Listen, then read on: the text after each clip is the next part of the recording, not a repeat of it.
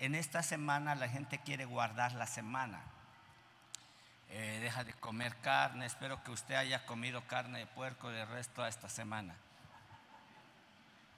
Que no la guardamos, la celebramos. Celebramos esta semana.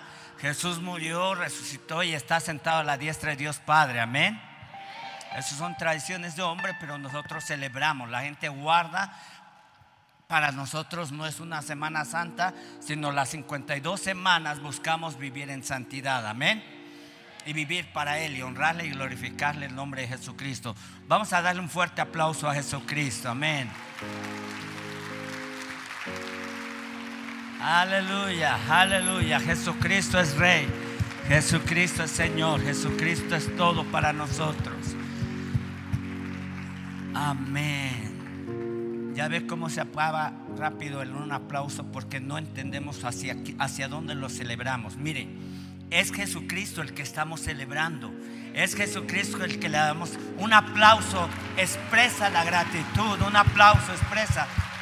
Vamos, allá, allá. Aleluya. Aleluya. Merece toda la gloria el Rey. Merece todo el honor. Jesucristo, nuestro amado Salvador. Mire qué diferencia. El sonido sube. La expresión de nuestra exaltación, la expresión de la celebración es diferente cuando tú lo diriges, cuando tú lo expresas, cuando tú declaras. Jesucristo es mi Señor. Jesucristo es mi todo. Jesucristo es mi amado. Oh, digno, digno, digno. Es el Señor. Amén, amén, aleluya. De un grito fuerte y diga, toda la gloria al Rey.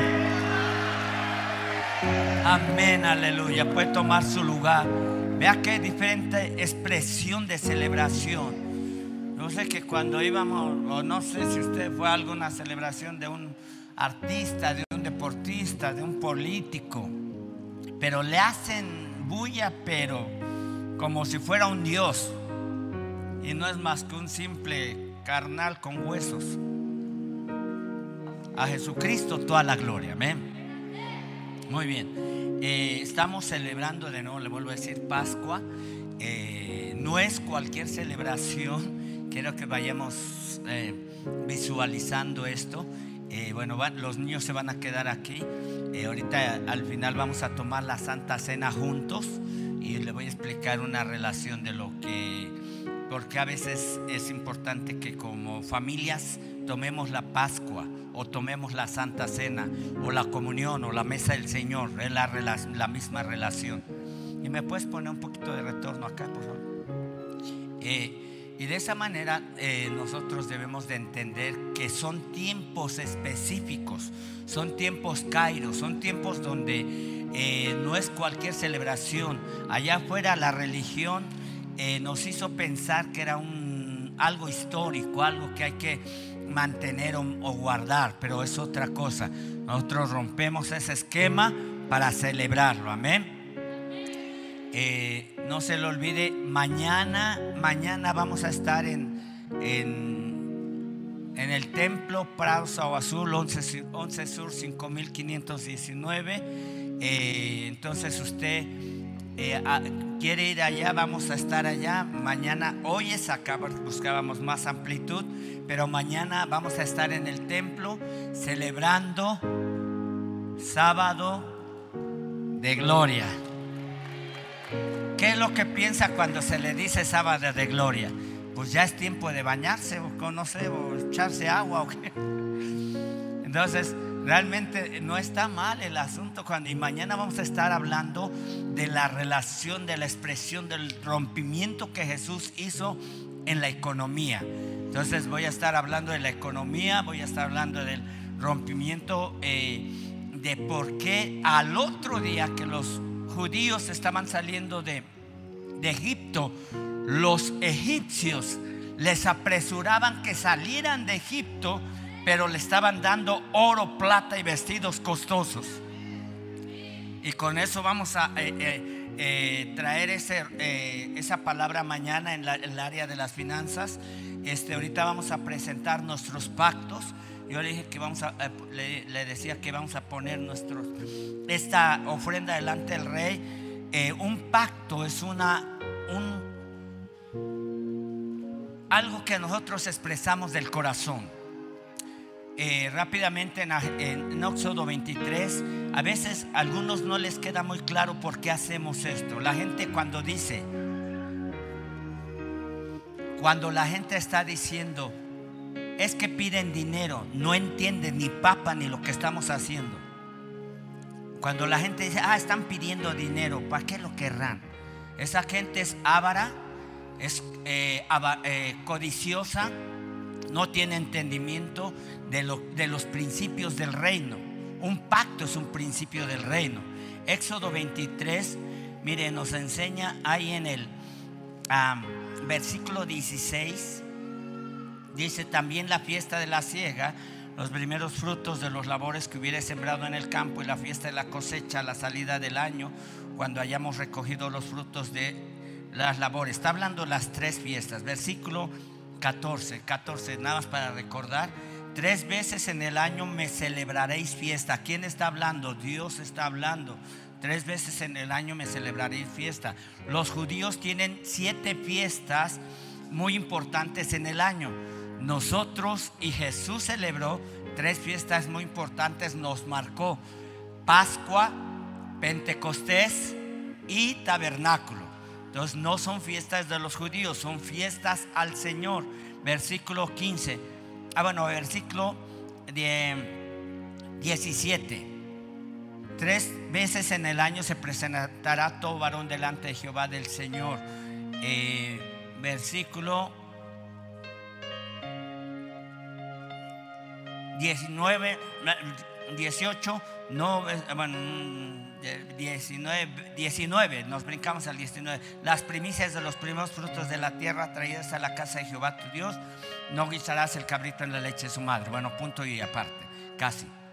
Entonces, nos presentamos delante del Señor con nuestro corazón, no es con una cantidad. Cuando pactamos con Dios no es lo que estamos presentando, sean 10 pesos, sean 100 pesos, sean mil pesos, no estamos presentando la cantidad. Porque a la gente con cuánto le agradas. Si le das 100 pesos le agradas a la gente si se lo regalas. Si le das un regalo de 50 pesos, le agradas. Si le das, fíjese, a la gente le tendrías que dar un regalo de dos mil para adelante. Oh, eso ahora sí se pulió, ahora sí. Esposas, si le dan un regalo a su esposo de 100 pesos, calladitas, ¿qué pasó? No, ¿verdad? No es muy agradable, pero cuando se expresa con cantidad, esa es la tierra, ese es el humano, esa es nuestra forma, nuestros sentimientos y nuestra mentalidad. Pero delante de Dios nuestro corazón es lo que expresa y no es la cantidad porque Dios no necesita nuestro dinero. Amén. Y si lo traemos al altar, lo presentamos como un pacto, esto que estamos trayendo, nuestros diezmos, nuestras ofrendas, una expresión de lo que es obedecer a Dios en la relación económica. Amén. Bueno, entonces eh, le quería, eh, quiero, quería mencionar con esto y estamos en, el, en lo que es la, la Pascua. Usted se acuerda y sabe usted muy bien que todo eso comenzó allá en el principio del Éxodo, cuando los judíos por 400 años, los hebreos, los, por 400 años, después se les llamó judíos, los hebreos que significa errante, eh, por 400 años fueron esclavizados por los egipcios. Eh, Egipto significa el mundo, el pecado, la maldad, la idolatría, la hechicería, todo eso. Faraón significa Satanás y los demonios y todo su séquito. Estaban esclavizados por Satanás, estaban esclavizados por Faraón. Tú y yo andábamos antes en Egipto. Las drogas, el alcohol, el adulterio, la fornicación, el cigarro, todo eso. la mentira, el robo, el soborno, la corrupción, la perversión. Ese era Egipto. ¿Quién puede decir, bueno, andábamos? Éramos. Pero ya ahora somos hijos de Dios. Salimos de Egipto. Ahora, cuando hablamos de que eh, la Pascua eh, se celebraba en ese tiempo, son eh, Dios instituyó, Dios instituyó esta fiesta para celebrar lo que Dios hizo con mano poderosa, cómo sacó a, los hebreos de, Egipto con mano poderosa para que el nombre de Dios fuera celebrado, para que el nombre de Dios fuera exaltado. Amén. Entonces se instituyó como fiesta. Las fiestas que son las fiestas del Señor son momentos de conexión. Cuando usted va a una fiesta que busca agradar a esa persona, lo, el celebrado busca este, eh, alternar o interactuar ahí con los invitados.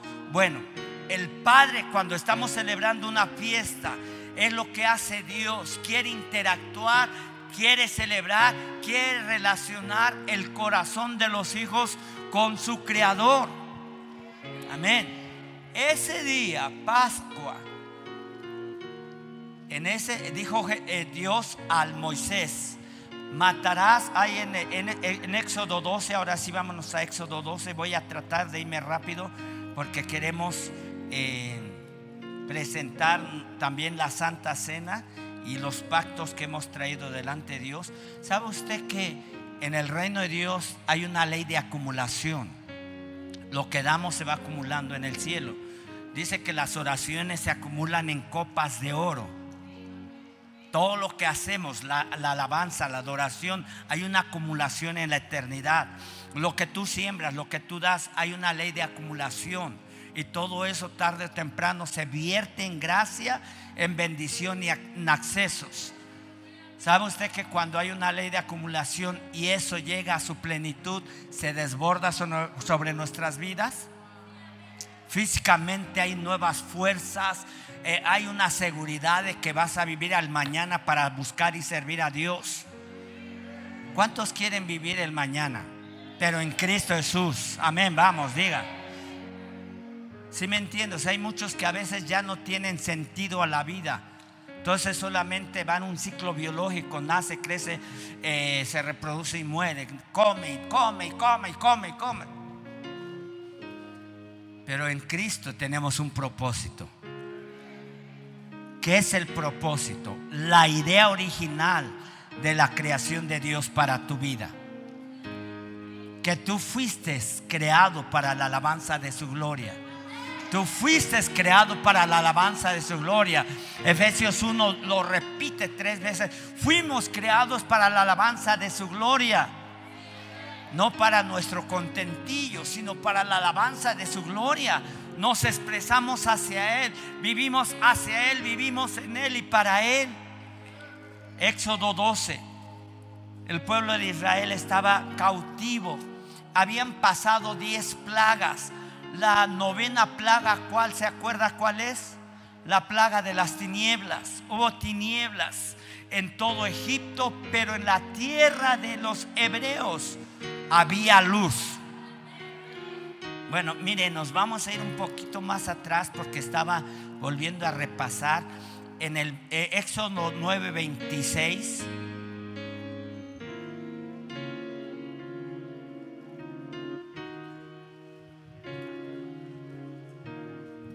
Solamente en la tierra de Gosén, donde estaban los hijos de Israel, no hubo plagas. Ahí no hubo granizo. Pero eh, separa en todas. Las plagas cayeron sobre Egipto. Mire, cuando usted se congracia o se socializa o le gusta más Egipto, ya le dije, Egipto, ¿qué significa? El mundo el mundo es un sistema gobernado por Satanás. Él tiene agendas. Oh, este fin de semana tuvo agendas para que todos estuvieran en charcos, no hacen riberas, eh, ahí amontonados. Usted va a escuchar las noticias, todos amontonados ahí en las aguas. Pero Dios agendó esta. Fíjese cómo Satanás es tan pervertido que en la fiesta de Pascua dijo, vamos a poner un fin de semana para que se distraigan con otras cosas. Yo lo veo así, yo no lo veo de otra manera. Eh, si es fiesta de Pascua, entonces darles vacaciones para que no hagan otras cosas. Pero si es una celebración al Señor, una fiesta a Dios, qué bueno que estás acá. Qué bueno que están conectados las, las, eh, sedes foráneas. Dios les bendiga. Qué bueno, el domingo los esperamos. Queremos celebrar todos el día de resurrección. Amén. Mañana sábado de gloria. Entonces, ¿cómo es que el enemigo pone eh, formas y modos en el mundo? Eh, la gente se pone de negro estos días. Y no es que, bueno que los que vienen de negro no están celebrando luto, sino están celebrando eh, que Cristo vive en nuestro corazón. Pero la gente se pone de, de luto en estos días. O sea, es una forma tradicional religiosa. Entonces, dice ahí, solamente en la tierra de Gosén, ¿cuál era la tierra de Gosén? la tierra donde habitaba el pueblo de Israel, que eran ya aproximadamente, para que usted se imagine, como la megalópolis. Tres millones de personas, más o menos se calcula. Tres millones de personas en esa tierra de Gosén. Y donde estaba la tierra de Gosén, no había plagas eh, ni en los ríos. ¿Cuál fue la primera plaga? ¿Ustedes se acuerdan? No, la de la sangre. Después las ranas. Después las moscas, piojos. Las úlceras en los animales.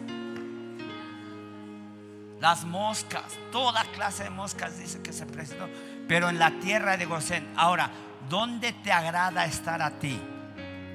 ¿En Egipto?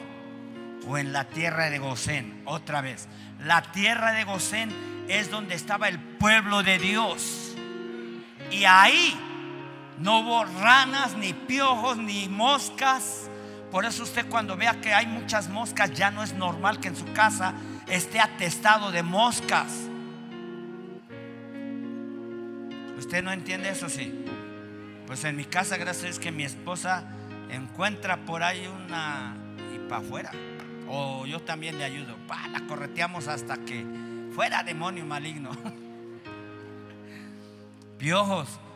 O sea, se, le ha eh, tocado que en las escuelas a veces se empiojan.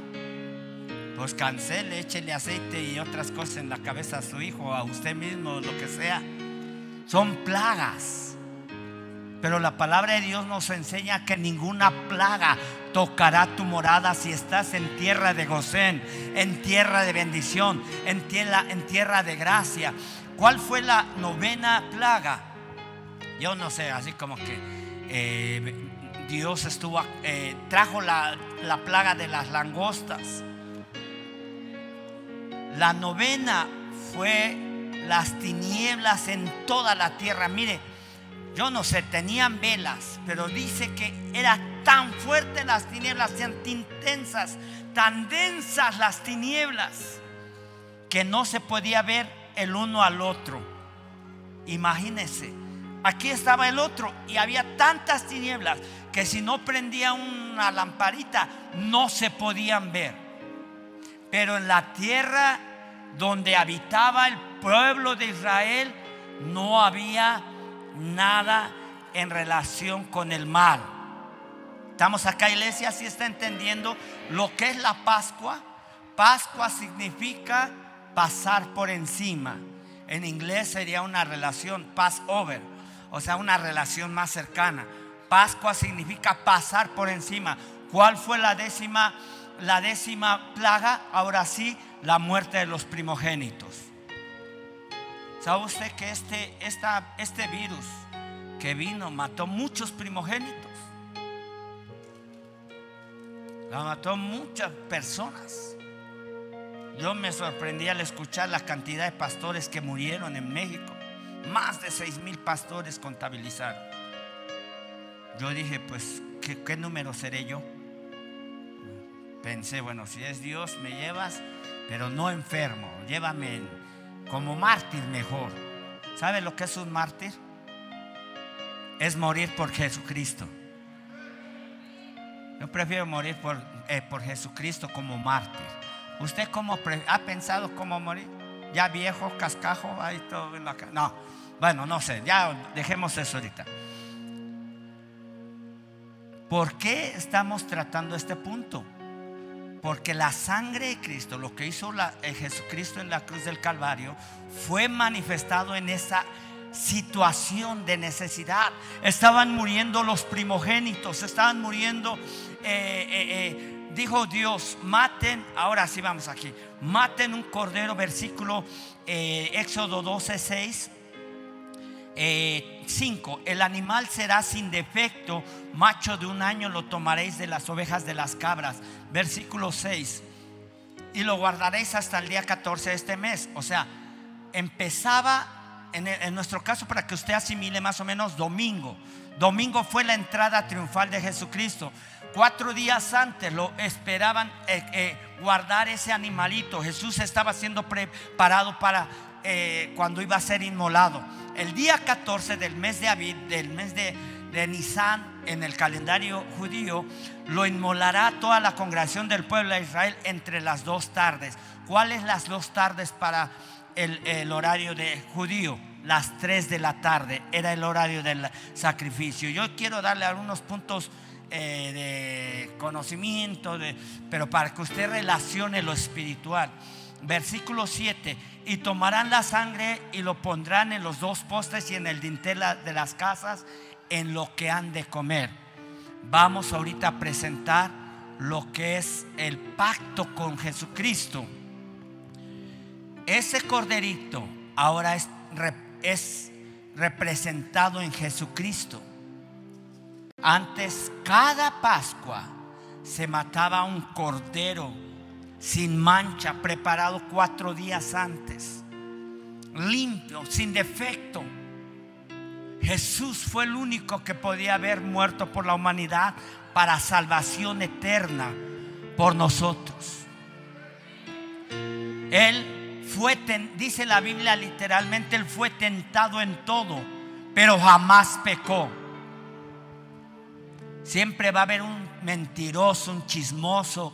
Dice, no, se me hace que andaba con la María Magdalena, no, se me hace que, como, no, no, como, como hombre no sintió eh, tentación. Sintió tentación, sí, pero jamás cayó en tentación. Esa es la diferencia. Fue tentado, sí, por el mismo Satanás en el desierto y muchas veces cuando termina la tentación del desierto dice que Satanás lo dejó por un tiempo. De nuevo después se le volvió a aventar. Cada cuando sientes que Satanás te tienta. Lo que hizo Jesucristo es para repeler todo ese ataque de tentación que Satanás quiere venir sobre nosotros. Lo que es poner sangre en los dinteles de la puerta es para cubrirnos. Ahora esa relación debe de ser magnificada primero en nuestro corazón. En nuestra mente a veces no cabe. ¿Por qué debemos de hacer esto? La sangre de Cristo lleva un poder más allá de lo que pudieras eh, denotar en lo natural. Eso es algo espiritual y te marca mucha gracia y bendición y acceso y cuidado total a tu vida, la sangre de Cristo.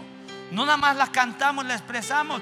Mire, esa ocasión dice eh, eh, versículo siguiente, y ninguna cosa eh, comerán aquella noche carne y fuego, lavaduras. Sino, la siguiente, versículo 9, ninguna cosa comeréis, es, es lo que estaban preparando para salir. Versículo 10, ninguna cosa dejaréis hasta la mañana y lo que quedaron lo quemaréis en el fuego. Versículo 11.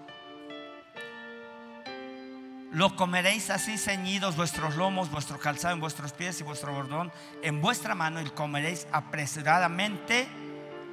Es la Pascua de Jehová. Es la Pascua de Jehová. Versículo siguiente, ahora sí, pues yo pasaré aquella noche por la tierra de Egipto, por el mundo, y heriré a todo primogénito en la tierra de Egipto, así de los hombres como de las bestias, y ejecutaré, mis juicios en todos los dioses de Egipto, yo Jehová. Lo marca y lo reitera, reitera, yo Jehová. ¿Saben lo que están haciendo ahorita? La gente mandas están yendo a rodearse sobre un muñeco, sobre una imagen. Eh, lo están tocando, lo están paseando. Dioses que no oyen, dioses que no ven, dioses que no palpan. Los tienen que limpiar porque se empolvan. Los tienen que cambiar porque no pueden cambiarse. ¿Alguien que me ayude? Son dioses de madera, de yeso, de oro, de plata no ven, no palpan, no oyen. Por eso dice ahí, ejecutaré mis juicios. Lo que es la idolatría a Dios no le agrada. A Dios no le agrada que haya alguien a su lado pidiéndole también. Que le pidan a Dios y que un muñeco a un lado esté y pidiéndole a Él también. Dios es celoso. Literalmente, eh, eh, literalmente está escrito con C mayúscula uno de los nombres de Dios. Dios es celoso. No puede estar pidiendo, pues a ver si San Francisco, a ver si San Sebastián, o Dios, quién sé quiénes serán. Juquila y la morena y la blanca y la prieta y la que sea, porque allá la de Juquila está bien prieta. Fíjese, Dios va a seguir trayendo juicio sobre la tierra, yo no sé. Pero por eso celebramos la Pascua, para cubrir. ¿Usted sabe lo que viene el siguiente mes? Eh, yo ya ni quiero, a veces estaba buscando algunos cantos, algunas precaciones en el YouTube, pero por ahí siempre sale un un título. Siguiente mes, todo quien sabe que se va a acabar. Siguiente mes se va a matar toda la gente. Bombas China, bombas. Yo ni quiero abrirlos porque no quiero escuchar malas noticias. La gente se obsesiona por malas noticias. Pero cuando se le da buenas noticias, vea qué cara tiene usted. Vamos, celebre con Celebre la palabra de Dios. Hay buenas noticias para el pueblo de Dios. Yo pasaré allá en el mundo mientras que Dios hizo juicio en el mundo. Dios está redimiendo a su pueblo. Dios está vindicando a su pueblo. Dios está levantando a su pueblo por encima de sus enemigos. ¿Dónde quieres estar? ¿En Egipto o en tierra de Gosén? Versículo 13. Y la sangre os será, por eso la sangre del pacto es muy importante.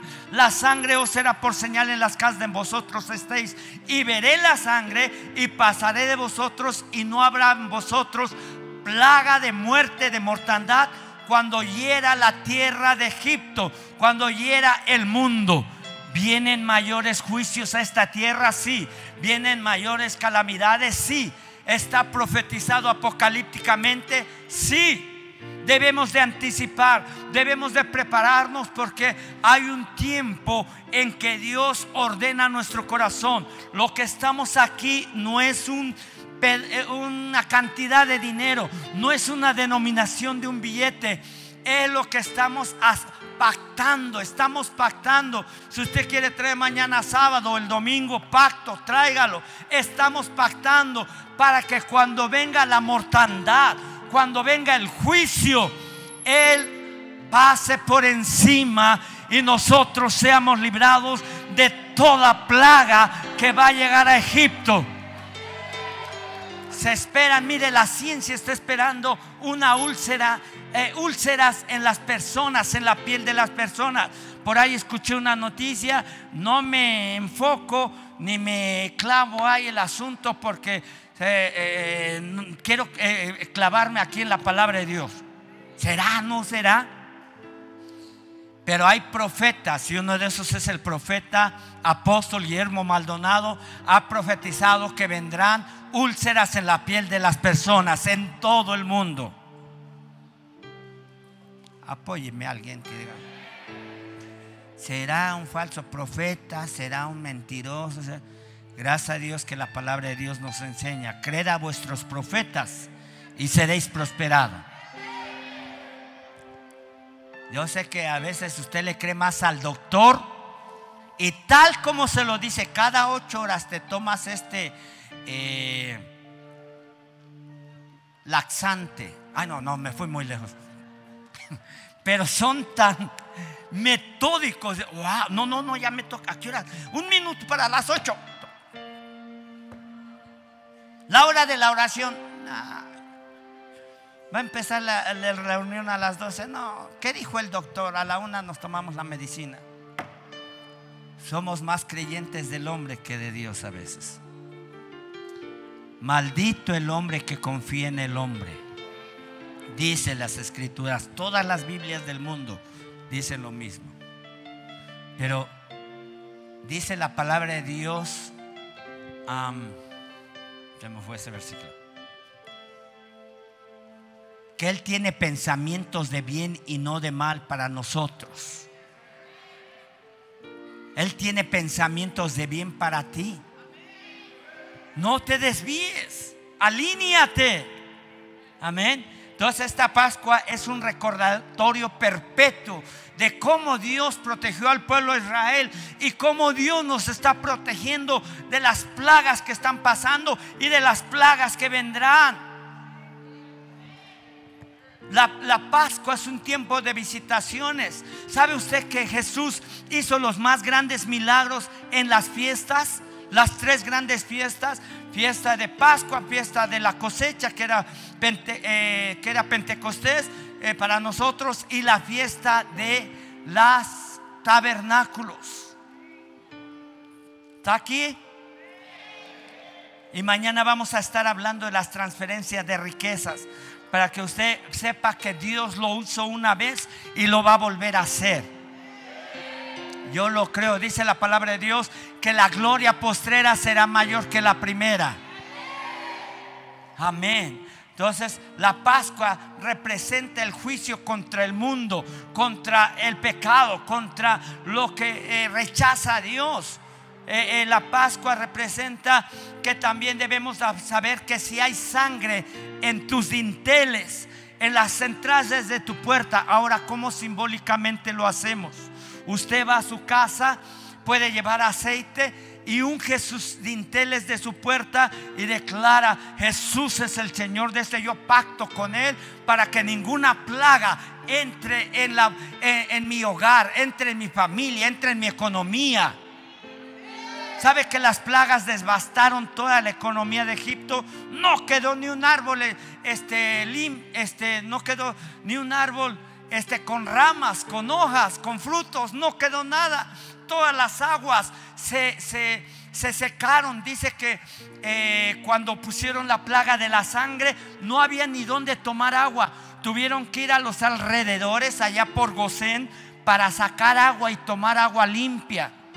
Usted está escuchando de sequías.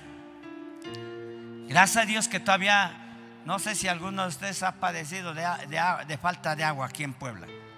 ¿Alguna colonia? ¿Hace usted que ah, por allá? Bueno, voy a mandar unas pipas. Pero, no, no es cierto. no. ¿Sabe usted que la falta de agua es una maldición? Ustedes deben de orar y declarar, no, el agua va a caer y si no cae en las demás casas, en mi casa va a caer agua. Es más, pueden echar tantito aceite, declarar pacto aún de sal en las aguas, porque la falta de agua es una maldición. Al norte de nuestro país se escucha mucha sequía. Una vez yo recuerdo que vinieron eh, unas familias de Gómez Palacios de Durango y ellos llevaban casi un año sin ver una gota de, de agua. Vinieron y el día que estaban aquí antes de irse cayó un aguacerazo, como ya saben. Y les dije, ustedes se llevan el agua de aquí a su ciudad. La siguiente semana estaba lloviendo en Gómez Palacios Durango. Ahora, recuerde que Dios nos está dando la autoridad, la posición alta para eh, estar en contra de toda plaga y todo ataque del enemigo. Usted primero tiene que empezar por lo que Jesús hizo en la cruz del Calvario, tomando la sangre del pacto. La sangre cuando eh, usted toma esa parte de donde Jesús derramó su sangre en la cruz del Calvario, usted está cubriendo. Mire, y ahorita le voy a mencionar algo más de, la, de, lo que es la, la lo que es la, sangre del, eh, la, sangre del pacto. Entonces, eh, vamos ahí a Mateo.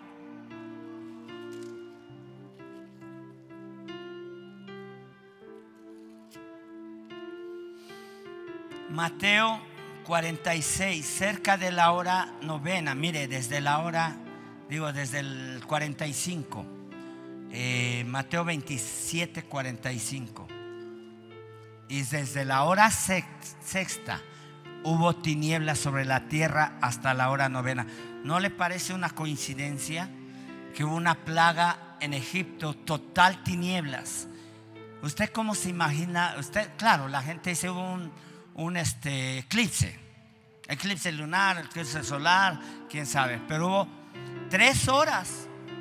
¿Usted cómo puede pensar que se detiene la luna, el sol y ahí está y no se sale? No, hubo tinieblas reales.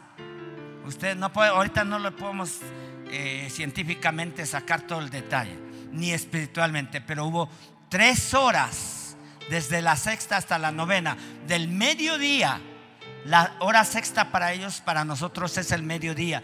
La hora novena es las 3 de la tarde. La hora en que Jesús murió en la cruz del Calvario. Y cerca de la hora novena, Jesús clamó a gran voz diciendo, Elí, Elí, lama sabactani. Esto es Dios mío, Dios mío, ¿por qué me has desamparado? Y es una de las siete frases que Jesús dijo en la cruz del Calvario. No fueron siete palabras, siete frases. Dios mío, Dios mío, ¿por qué me has desamparado? ¿Alguna vez usted se ha sentido en soledad? ¿Alguna vez usted se ha sentido eh, que Dios no lo escucha? Que parece que hasta le echa la culpa a Dios. Hay gente que le echa la culpa a Dios por todos sus males y piensa que Dios lo está castigando y se lo merece, bien merecido su castigo. Dios corrige y castiga a sus hijos. Pero en las manos de papá es con amor. Pero si, si no te corrige papá Dios, entonces Satanás, él no pide permiso y viene para robar, matar y destruir totalmente. ¿Y sabe qué? ¿Por qué estaba diciendo Jesús ahí?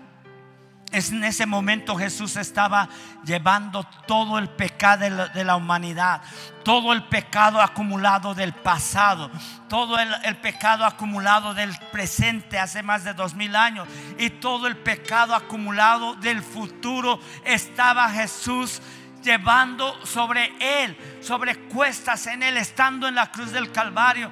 La palabra de Dios dice en Gálatas 3:13, si rápidamente vamos para que usted entienda lo que era la muerte en la cruz del Calvario, Gálatas 3:13.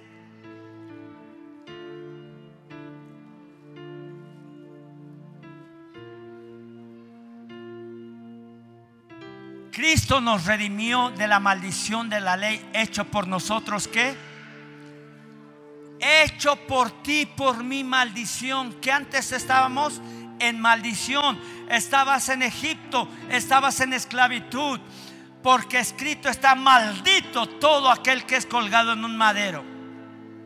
Ahora la cruz para nosotros no es un lugar de adoración es un lugar de simbólico donde Jesús murió y resucitó. Ahora es el lugar del recuerdo. La cruz es un recuerdo constante de lo que Jesús hizo por nosotros. Pero en ese tiempo, el que era colgado en una cruz era el peor de la sociedad. Era el peor de la ralea en ese tiempo.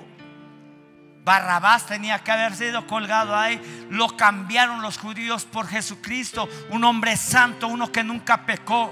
Tú y yo tendríamos que haber tomado ese lugar o merecíamos ese lugar, pero Jesucristo lo hizo por amor a ti, para que tú nunca más te sintieras solo y sola.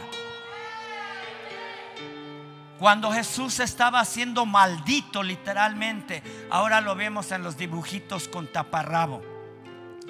Pero en la historia, todo hombre que era crucificado en la cruz era totalmente despojado, no había ni taparrabo, avergonzado públicamente. Sus genitales se representaban como una vergüenza total. Jesús fue maldito en ese momento. Regresamos porque Jesús estaba cargando todo el peso de la humanidad de pecado, de maldiciones. Presente, pasado y futuro. Y entonces en un momento Jesús se sintió desamparado, en total soledad, lejos de su Padre Celestial. El Padre Celestial no estaba a su lado. La presencia del Padre Celestial no estaba con Jesucristo ángeles estaban no sé a cuántos kilómetros de distancia. Él estaba cargando toda la maldición. Por eso que en un momento él se sintió completamente y estaba completamente desamparado. Ni ángeles, ni su Padre Celestial, ni el Espíritu Santo estaban con él. Maldito todo aquel que es colgado en un madero.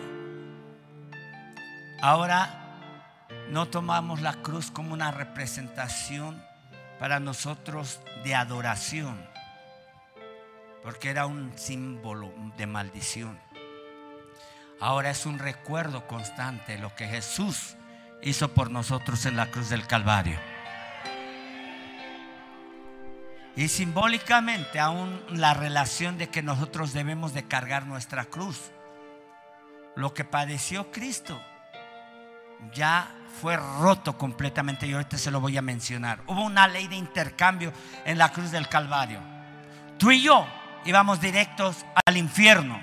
No había oportunidad. Si Jesús no hubiera muerto en la, no hubiera muerto en la cruz del Calvario, tú y yo en nuestra etnia, que sería la relación de los aztecas, mayas, todo eso, olvídese, no hubiéramos conocido el Evangelio. Nos hubiéramos ido directo con dioses paganos y demonios y cuanta cosa. Pero una oportunidad donde el Evangelio se extendió a través de lo que Jesucristo hizo en la cruz del Calvario. Buenas nuevas de salvación para nosotros. Buenas nuevas de gracia para nosotros. Aleluya, gloria a su nombre, gloria a su nombre. Dios sacó al pueblo, redimió al pueblo de Egipto de esclavitud 400 años. Probablemente tú no conocías a Jesucristo, andabas en el alcohol, la droga, el cigarro, eh, el, adulterio, fornicación.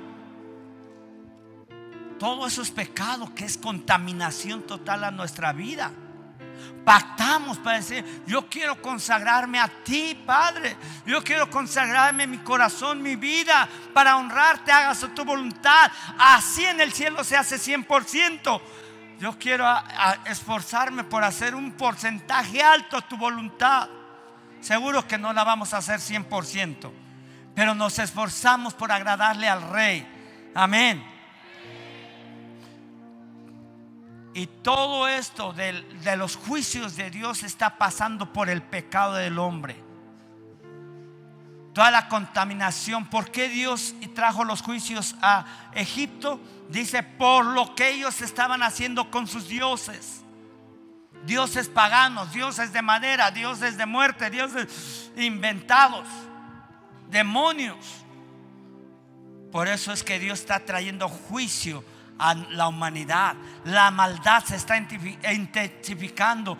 La gente se está, está perdiendo el temor a Dios.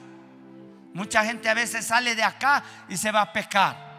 La gente sale de una reunión cristiana o de exaltar a Dios y va diciendo maldiciones. Dice mentiras, dice engaños. Ya no hay temor, por eso es que Dios debe de, eh, eh, eh, Dios está trayendo nuevamente esa frescura de lo que es la fiesta, de lo que son los pactos. Lo que tú no pactas, Dios no es responsable de esa área.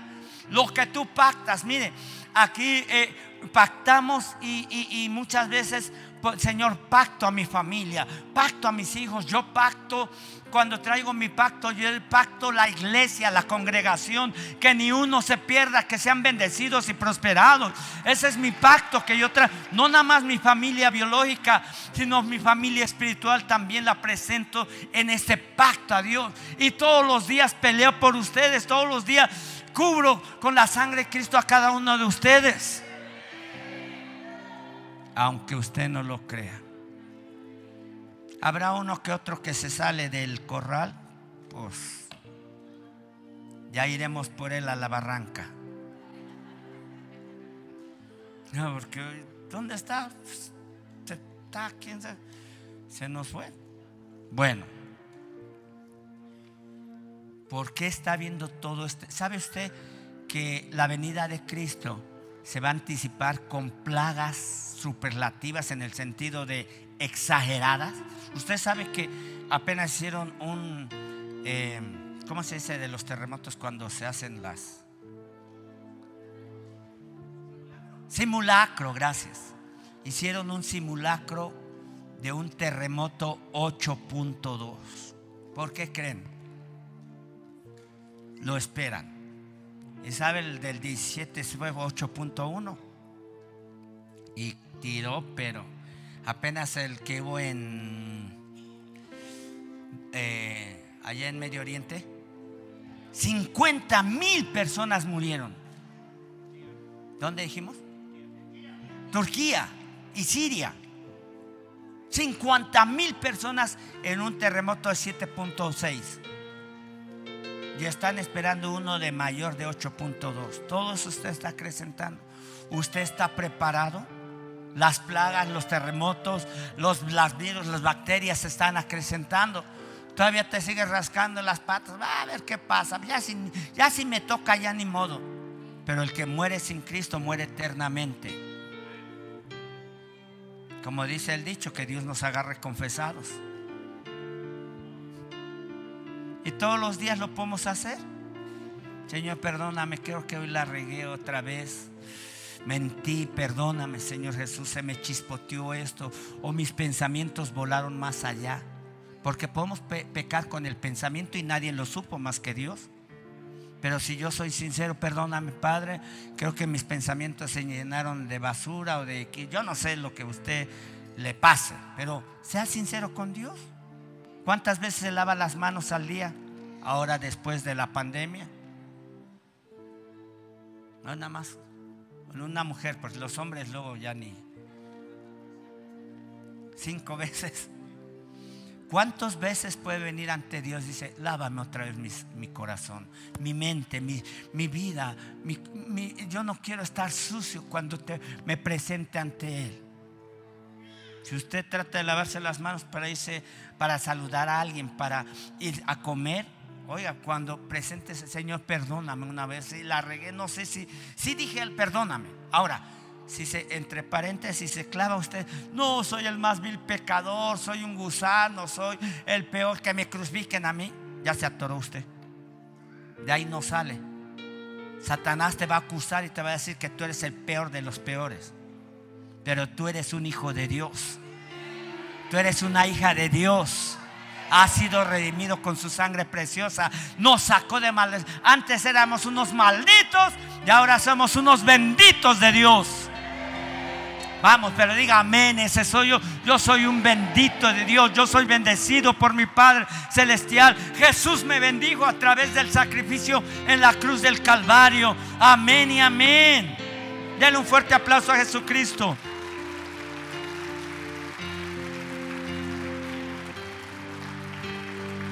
Mire, toda esta pandemia, todas estas muertes, que hubo aún en nuestro país, creo que más de 350 mil muertes en nuestro país, que no llegó ni al 1%, si fuéramos 130 millones de personas, pero removió las emociones de la gente, la forma de pensar de la gente, ya no fue igual. Hasta el día de hoy todavía andan gente con máscara, con cubreboca, con ese temor, esa inseguridad. Pero Dios está trayendo una Pascua. de bendición sobre su pueblo. No está aquí de casualidad. No está aquí para otra vez religiosamente celebrar una reunión. Es algo diferente. Hay algo que Dios está mostrando para este ciclo, para este tiempo, para estas, eh, situaciones que el enemigo va a traer aún el enemigo, aún proféticamente y apocalípticamente todo lo que viene, debemos de estar anticipados, prevenidos. Ah, vienen las plagas, ya sabemos que en Cristo la sangre de Cristo nos guarda, nos cubre y nos protege de todo mal. Pero usted tiene que ir a su casa, aun cuando en su casa no hubiera creyentes, si usted fuera el único creyente, yo pongo eh, eh, sangre en los dinteles, simbólicamente hágalo si tiene aceite, si no le pide a su mentor, a su líder, Señor, pongo aceite, no vaya, debe de ser aceite consagrado. De momento, pues vaya a querer agarrar aceite de carro, no, ni aceite de cocina tampoco. Aceite que consagramos en el altar Señor, consagro este aceite, lo dedico para orar por enfermos, para ungir. El aceite es para consagrar. Consagro mi hogar, consagro las puertas de mi casa. Si usted quiere ungir también sus ventanales, los manerales de sus puertas, toda esa parte, hágalo. No tiene que regar bastante, solamente es algo simbólico. Por eso así lo manifestó esto. Ahora lo que Jesucristo hizo en la cruz del Calvario nos guarda a través de lo que hizo en la cruz del, Calvario, nos guarda de todo mal. Vea, cuando Jesús se sentía en el peor de los de su vida eterna y terrenal, desamparado en la cruz del Calvario, dice que algunos de los que están en versículo 47, por eso usted jamás se vuelva a sentir solo ni sola Satanás te va a decir que te abandonaron. Satanás te va a decir que los hermanos no te están ayudando. Satanás te va a mentir que no hay quien te cubra, te bendiga. O no te está llegando la tuya, la tu bendición. Que Dios no te escucha es una mentira. Jesús dijo, he aquí yo estaré con vosotros todos los días hasta el fin de los tiempos. Amén. ¿Alguien lo cree? Diga amén. Versículo 47. Dice, algunos llama a Elías, versículo 48, y al instante alguien llevó una esponja, y mire, también en referencia con esto. 48, 26, 48 Mateo. Tomó una esponja y la empapó de vinagre y poniéndola en una caña le dio a beber. ¿Sabe lo que era esta esponja? Cuando fuimos a Israel, nos llevaron a unas ruinas arqueológicas de los romanos y nos dijeron, estar en los baños romanos. Entonces, pues más o menos se veían como que habían sido tazas de baño. Pues se sabe qué usaban para limpiarse? Esponjas. ¿Y sabe con qué le dieron? De 26, em, sí. No, es, no el, perdón, 20, 27, perdón, estamos en el 27, 47. ¿Y sabe para qué? ¿Con qué le dieron de beber a Jesús? Con una de esas esponjas sucias que usaban los romanos para limpiarse después de defecar. ¿Sabe todo lo que pasó a Jesús? No fue cualquier cosa. Cuando oímos esto, era un recorrido turístico, nos pusimos a llorar. No puede ser que Jesús pasó lo peor y todavía a veces estamos negociando las cosas del reino, lo que Dios o lo que Jesús hizo por nosotros en la cruz. Tomó una esponja, la empapó con no era ni agua, poniéndola le dio a beber. Versículo siguiente.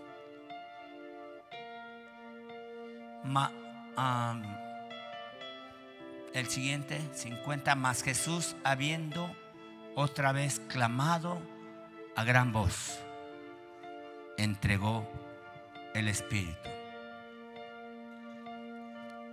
Sabe que Jesús nunca perdió sus fuerzas.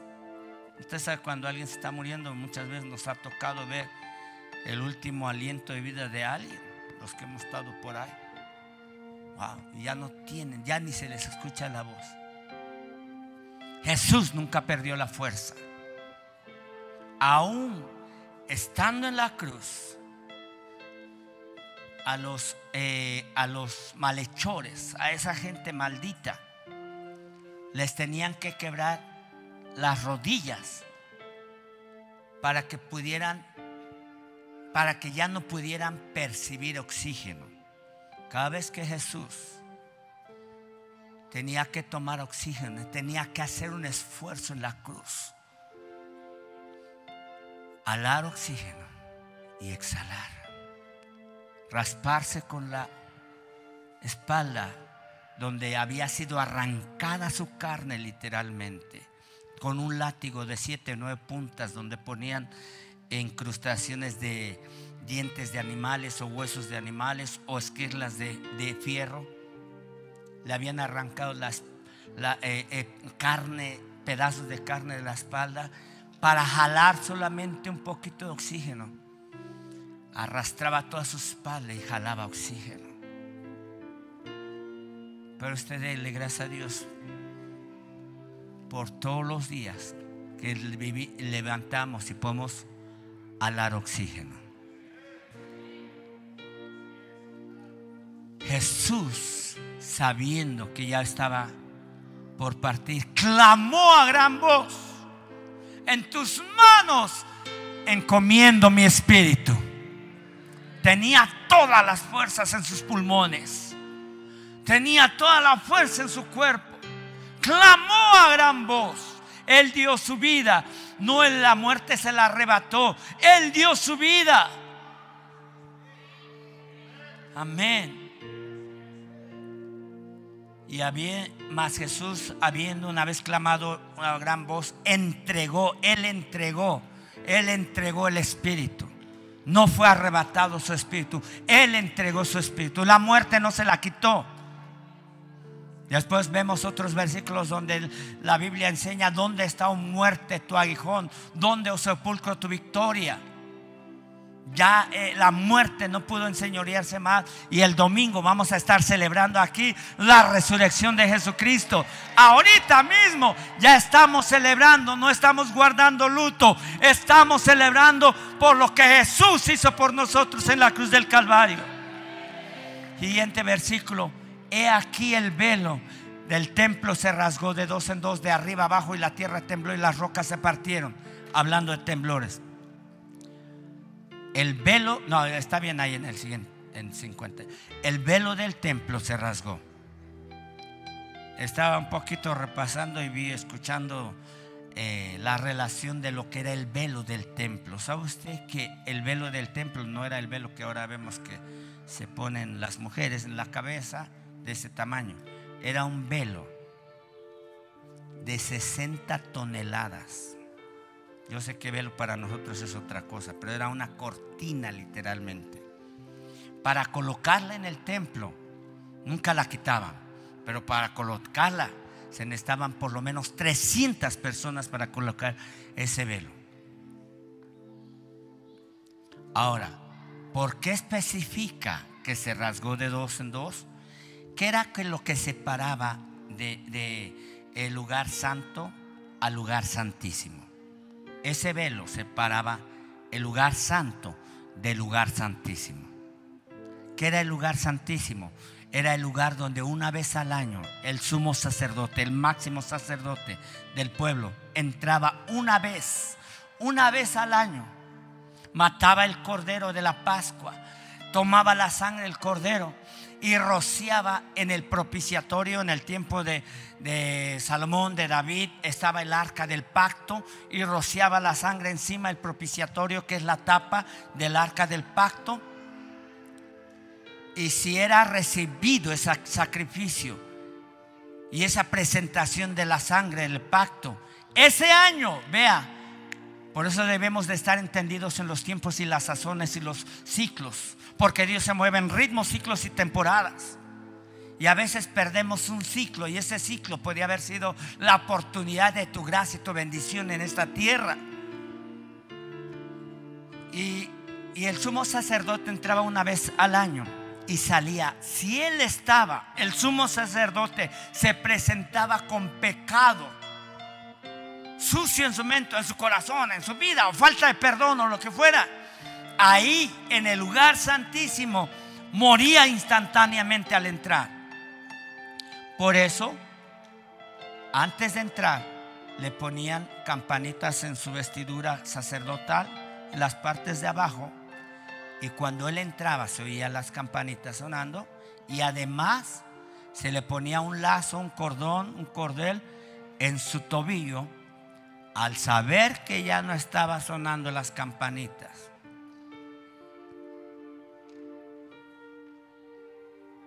Ya había partido. Vean nada más qué tremendo el acceso a donde Dios nos ha llevado a través del sacrificio de Jesucristo.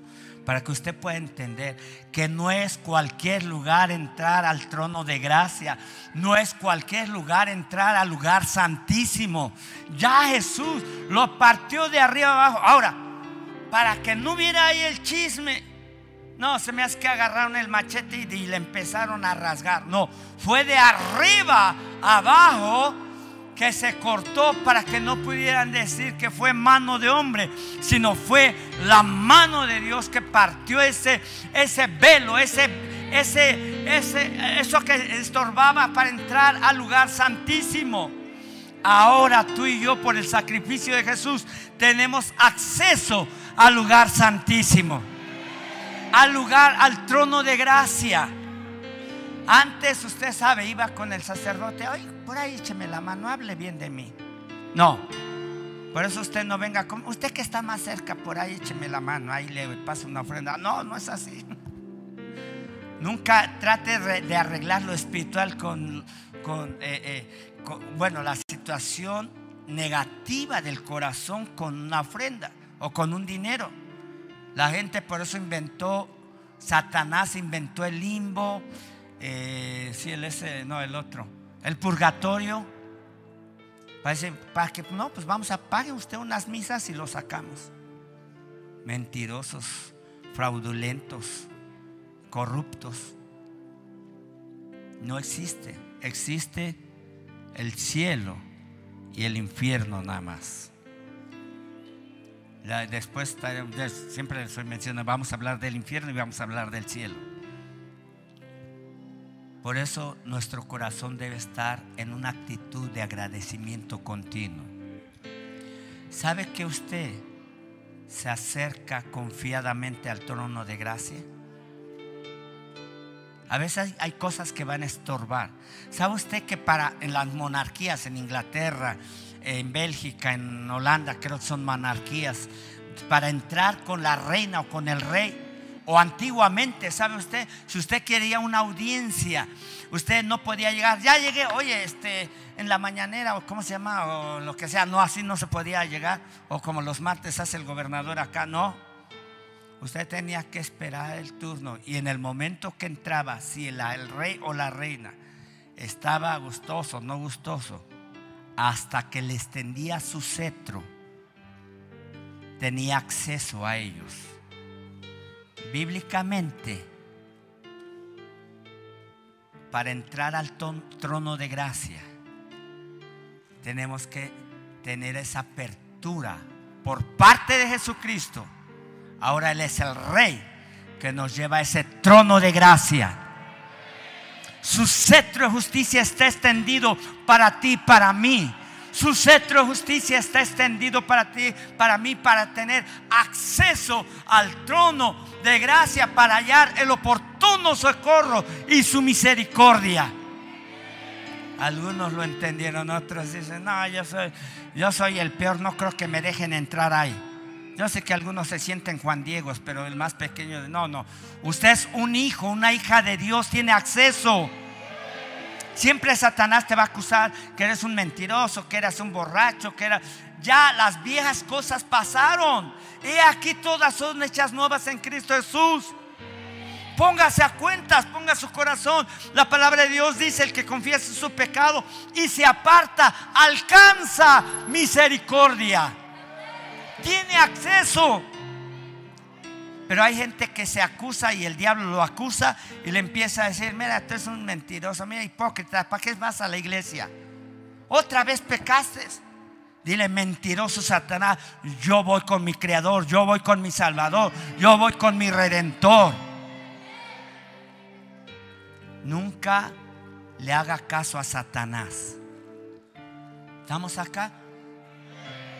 De arriba abajo y la tierra tembló. Por eso cuando tiemble, piense cuando Jesús murió, pero también cuando Jesús resucitó hubo temblores.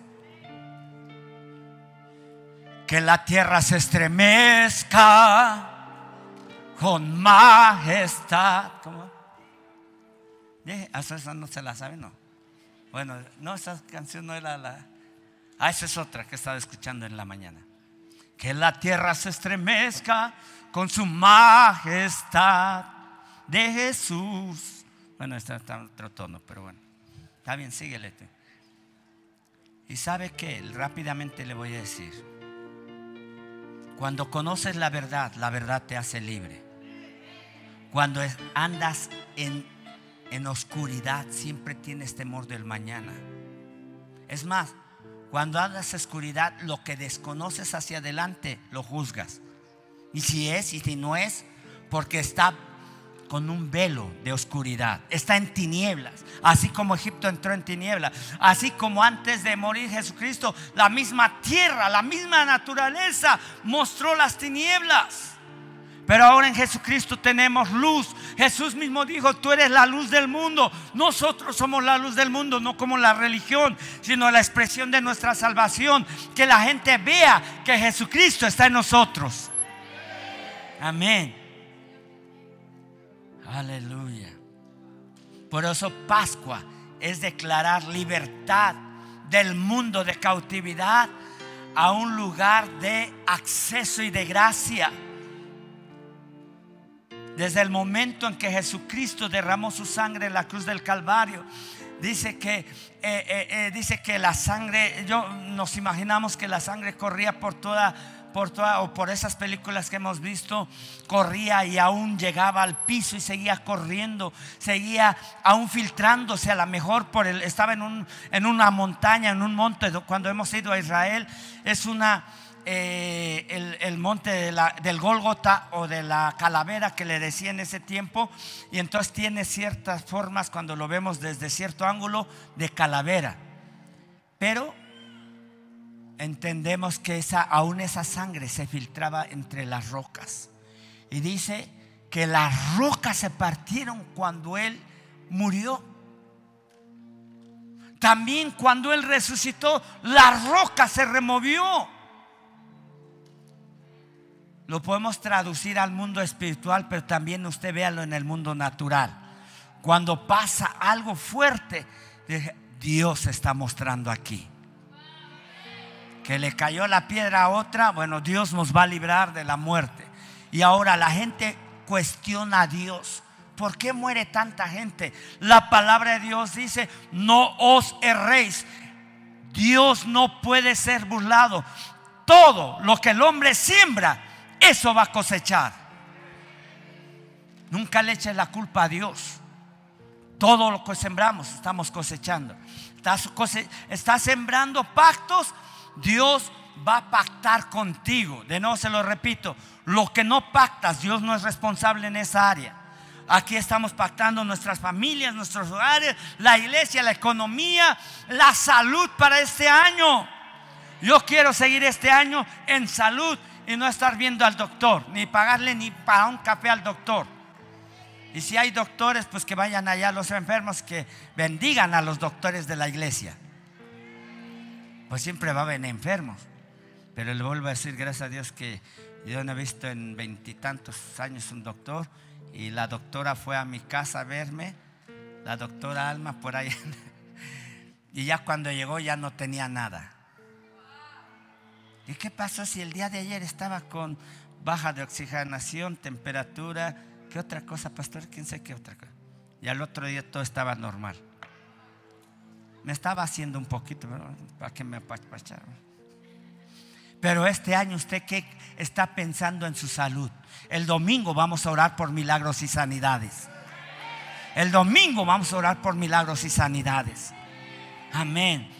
Y dice, versículo, vean nada más lo que impresionante lo que fue la muerte de Jesucristo. Versículo 52, 52, si usted lo quiere creer o no, usted sabe. Se abrieron los sepulcros y muchos cuerpos de santos que habían dormido o que habían muerto se levantaron. Versículo 53, y saliendo de los sepulcros después de la resurrección, vinieron a la ciudad santa Jerusalén y aparecieron a muchos.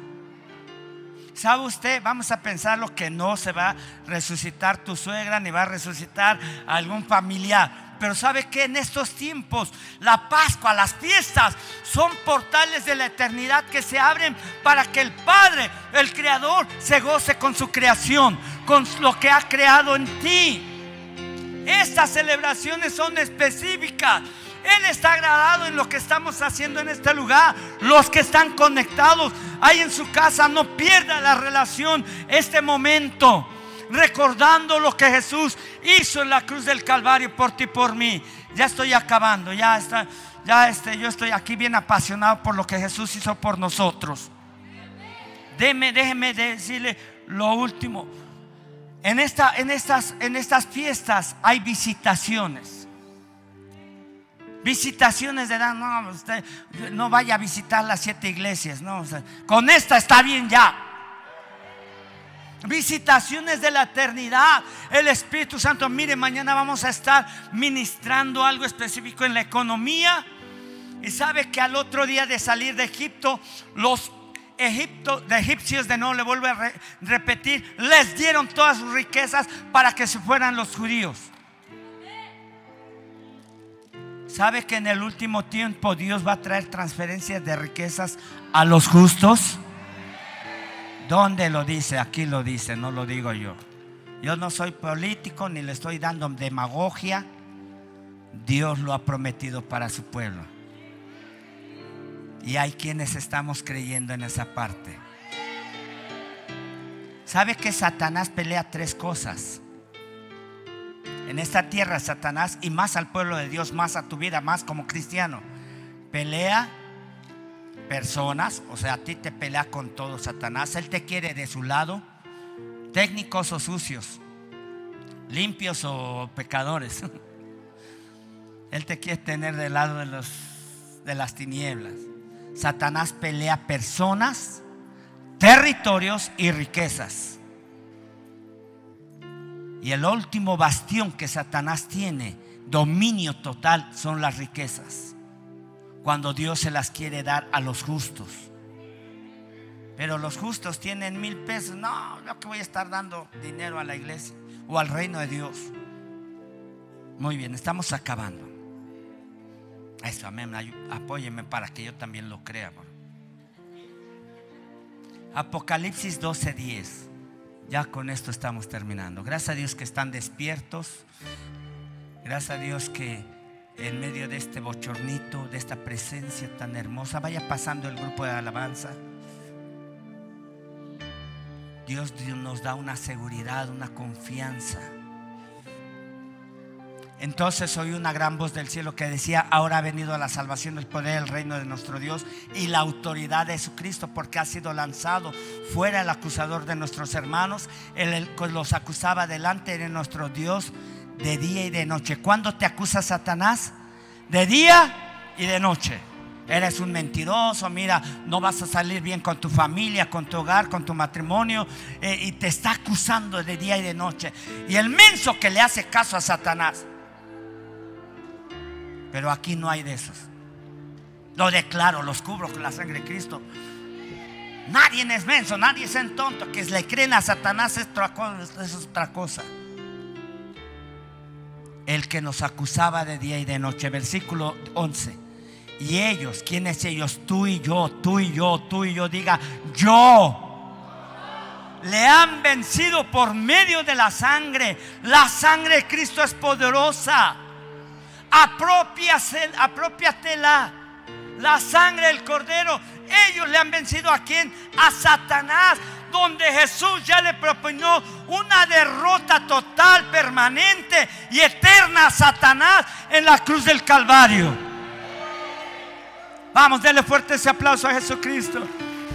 Ellos le han vencido por la sangre del cordero por la palabra del testimonio de ellos y hemos menospreciado nuestra vida hasta la muerte. Y primero, ¿cuál es nuestra muerte? Primero es nuestra, morimos a nuestro yo. Tú debes de morir a tu yo, a tu carácter, a tus formas y tus modos.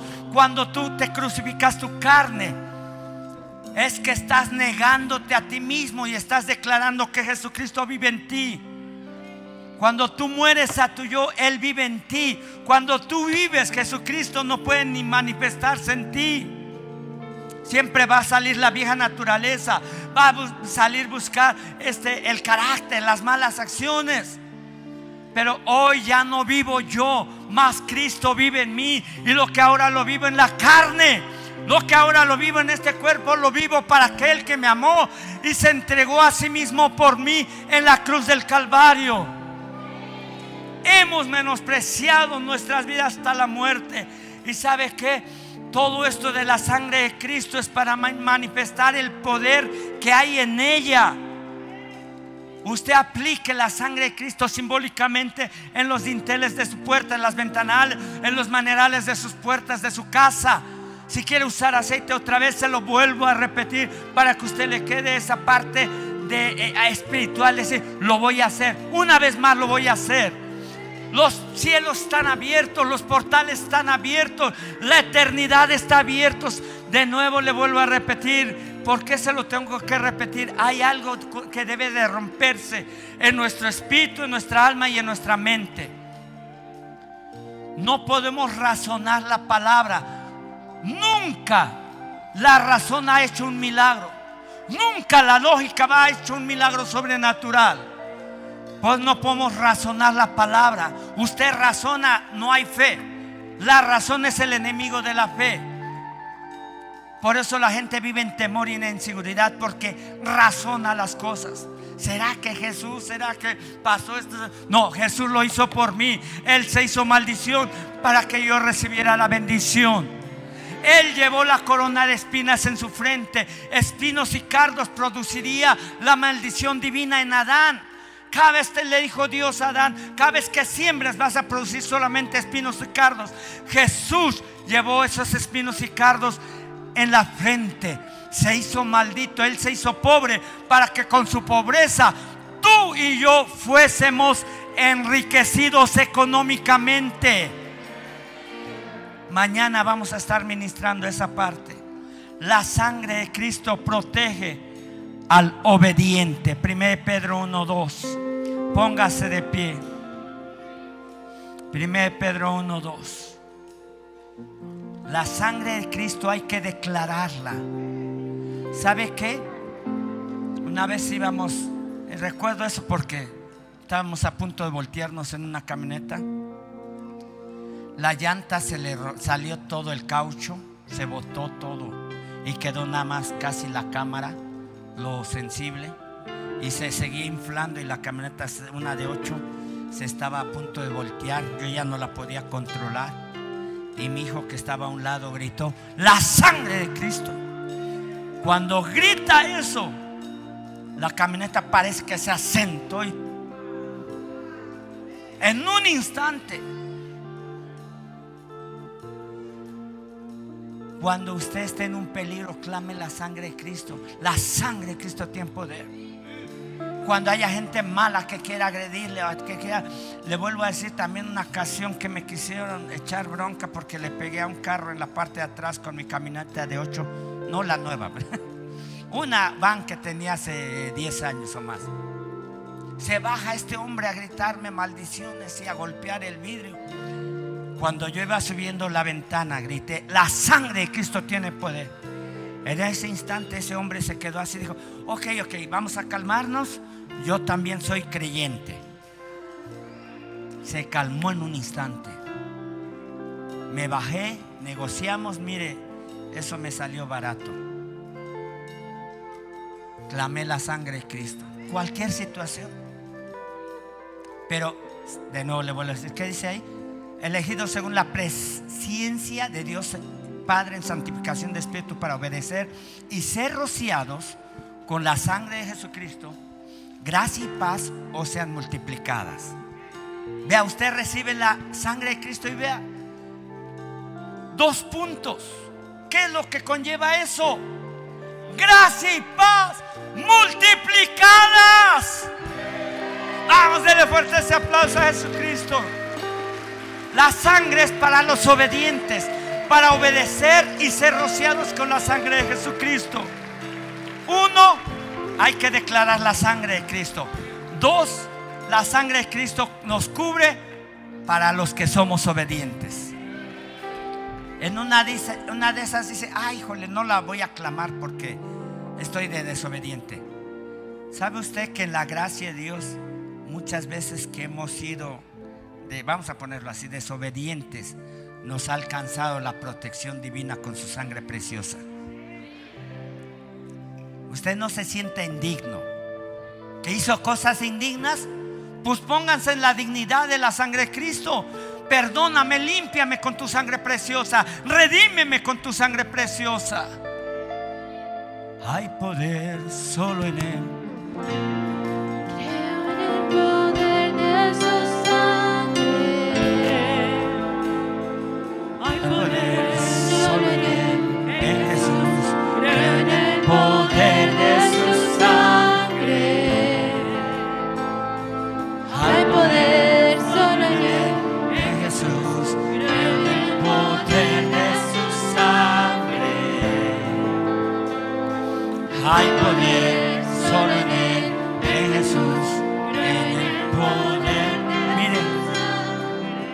sangre del pacto. Vayan trayendo la, ancianos, vayan trayendo la mesa del Señor. La sangre del pacto desata milagros, protección y provisión. Con eso tenemos plenamente. Nuevamente se lo repito. La sangre del pacto desata. Esto no es un cuento de, caricaturas. Esto es lo que hemos vivido, palpado. Yo le podría seguir diciendo testimonios. La sangre del pacto desata milagros físicos de enfermedades. Jesús te sana con su sangre preciosa. Milagros, protección y provisión económica. Levanta tus manos. Oh, hay poder solo en Él,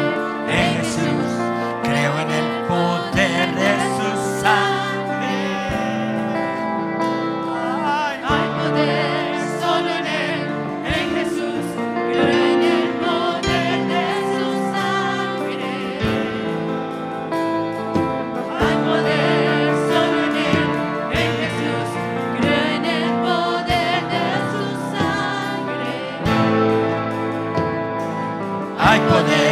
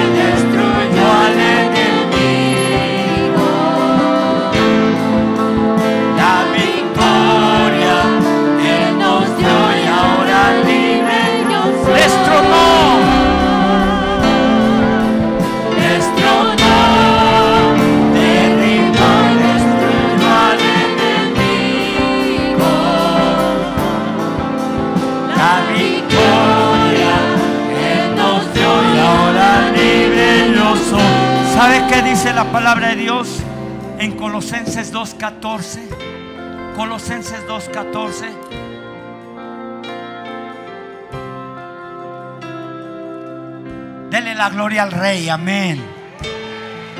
Aleluya. Anulando el acta de los decretos que había con nosotros, había un acta y grandísima en contra de ti. Eras, éramos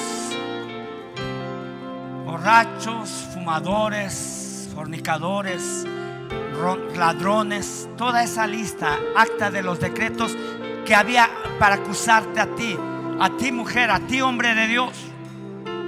nos era contraria, por eso no teníamos posibilidades. Anulando, la anuló, la rompió, la destruyó. Ya lo que eras antes ya no existe contra ti. Ya no tienes que volver a la vieja naturaleza, a la vieja forma de ser, a tus modos y tus malos hábitos. A veces los malos hábitos son peores que los demonios, decía un apóstol, el apóstol Bernardo. Quitándola de en medio, ¿por qué?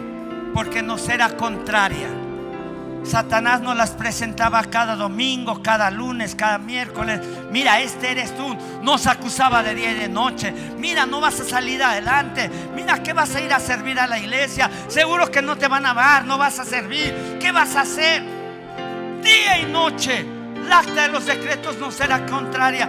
Pero Jesús la quitó de en medio, clavándola a la cruz del Calvario y exhibió públicamente el siguiente versículo por no en el 14, 15, despojando a los principados y a las potestades, a Satanás, a los demonios, los exhibió públicamente, triunfando sobre ellos en la cruz. Ya no hay nada que te acuse, ya no te acuses tú mismo, ya no tengas autocondenación, ya anuló el acta de los decretos, somos libres. Ahora dice, Satanás y los demonios nos acusaban, principados y potestades, los exhibió públicamente. Ahora quiero mencionarle algo que el apóstol Pablo mira en un entorno social o cultural o una forma de vida en el mundo militar. Triunfo, triunfando, no es una victoria. Triunfando es la plena total de la bendición para nuestras vidas. No es lo mismo una victoria, tenemos muchas victorias, pero un triunfo es pleno. Ahora el apóstol Pablo dice, los exhibió públicamente. ¿Sabe qué es lo que hacía? Vamos a decir los romanos, cuando iban a un país, ganaban, destruían todo, no dejaban piedra sobre piedra, tomaban al rey a la cabeza de ese lugar, lo traían a Roma lo despojaban de sus vestiduras reales, lo dejaban completamente encuerado, lo ponían amarrado al carro del general que había triunfado en ese lugar y lo empezaba a pasear por las calles. Y decía, ¿sabes qué? Yo gané sobre ese país, yo gané sobre esa nación, ahora los exhibo públicamente. Es lo que el apóstol Pablo está viendo, lo que Jesús hizo en la cruz del Calvario. Agarró a Satanás, a los demonios, a las potestades, los los encuadró, los exhibió públicamente y con su triunfo tenemos plena convicción de que no va a venir más derrota, que en Cristo somos más que vencedores. Dele fuerte ese aplauso a Jesucristo. Si alguien lo cree, diga amén. Si alguien lo cree.